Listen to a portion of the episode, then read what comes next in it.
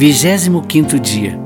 Substitua a murmuração pelo louvor.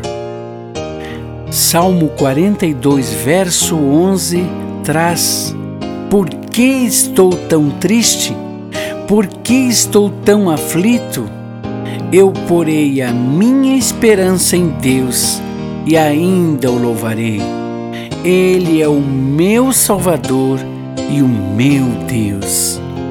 Os caminhos de Deus, por mais misteriosos que sejam, na verdade são caminhos de paz. Às vezes, nos parece que os problemas da vida resolveram bater à porta com uma enxurrada num dia de tempestade.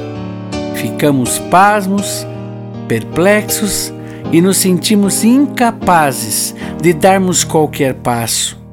Nessas horas, ouvimos as pessoas ao nosso redor perguntarem: Onde está o teu Deus? O grande perigo é a presença do lamento e murmuração, tornando-se fator preponderante. Isso tem se tornado para muitas pessoas o início de uma derrocada na vida espiritual.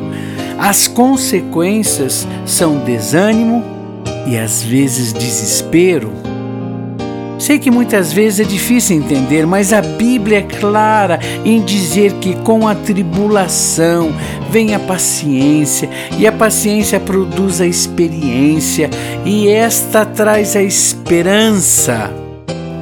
Certamente isso nos levará a compreender que Deus não deixou de nos amar mas de uma forma ou de outra esteve presente para nos abençoar.